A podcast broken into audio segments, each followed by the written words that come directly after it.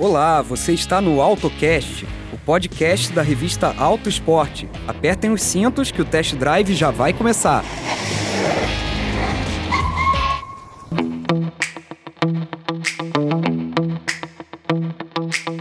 Salve, salve galera ligada no AutoCast, o podcast semanal da equipe Auto Esporte, gravado nos estúdios da editora Globo em São Paulo.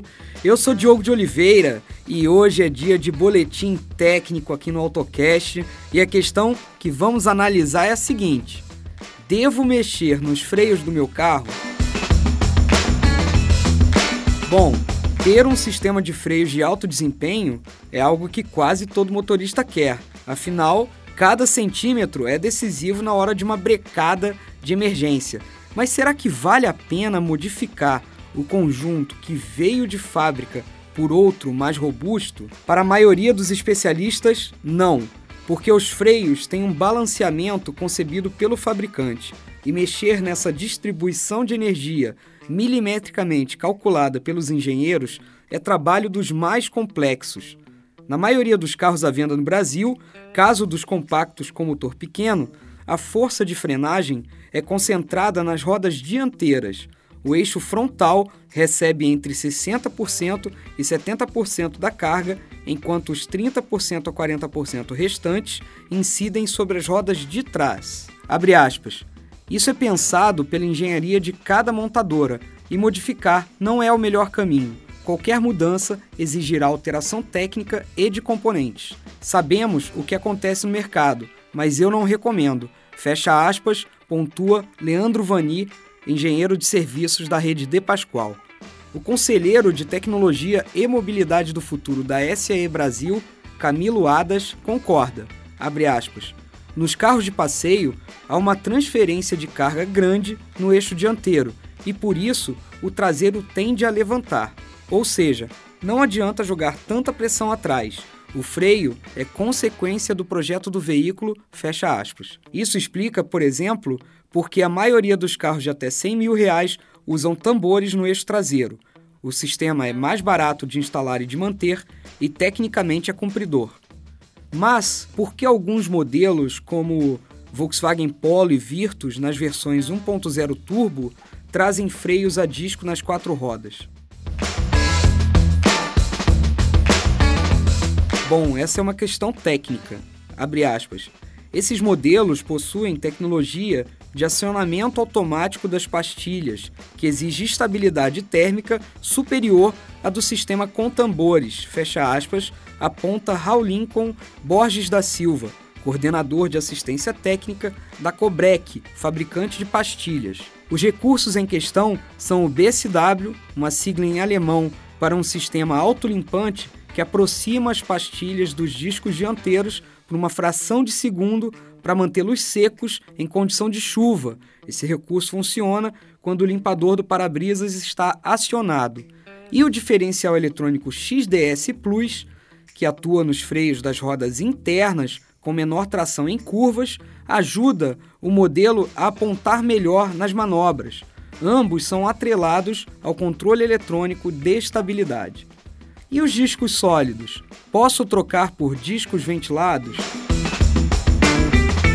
Sim, é possível alterar os componentes, porém a troca será mais trabalhosa do que parece e o resultado talvez não justifique o investimento.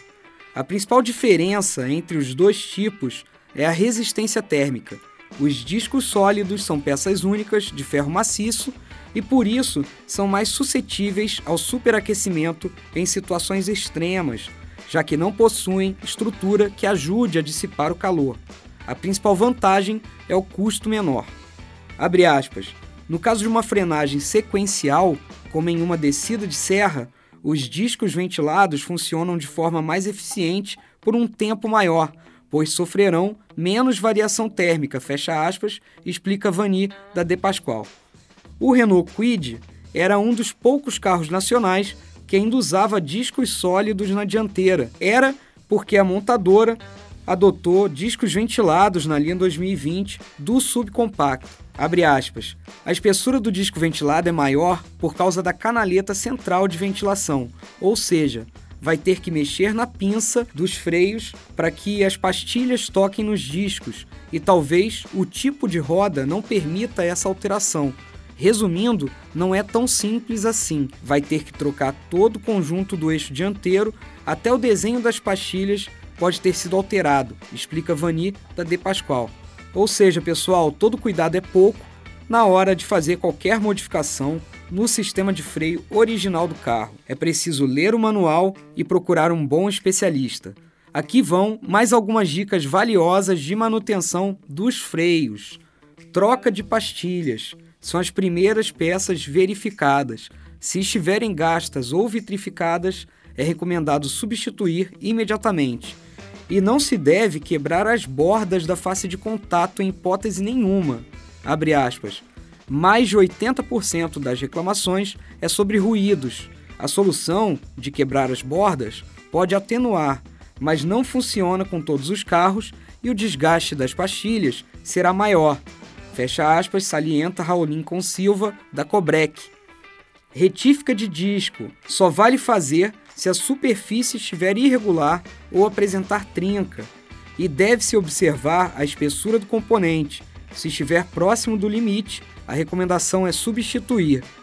Aspas, a retífica pode criar um desgaste maior.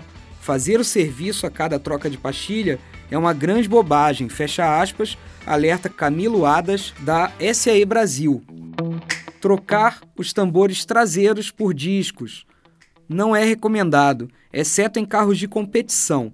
A complexidade e o custo não compensam a mudança, que ainda pode atrapalhar a venda posterior do veículo peças paralelas. É bom evitar. O baixo custo pode seduzir, mas todo cuidado é pouco com os freios. Abre aspas. A recomendação é comprar sempre peças novas. É um custo-benefício bem perigoso. Hoje em dia, discos e pastilhas são certificados pelo Inmetro. Tem que buscar uma política de garantia clara dos componentes e do profissional que vai executar o serviço, reforça Leandro Vani, da De Pascoal. Manutenção preventiva não existe.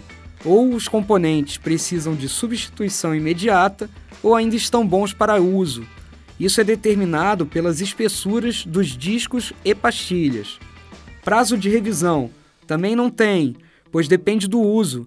Veículos que circulam em perímetro urbano tendem a gastar mais os freios, da mesma forma que os que rodam mais em rodovias irão usar menos.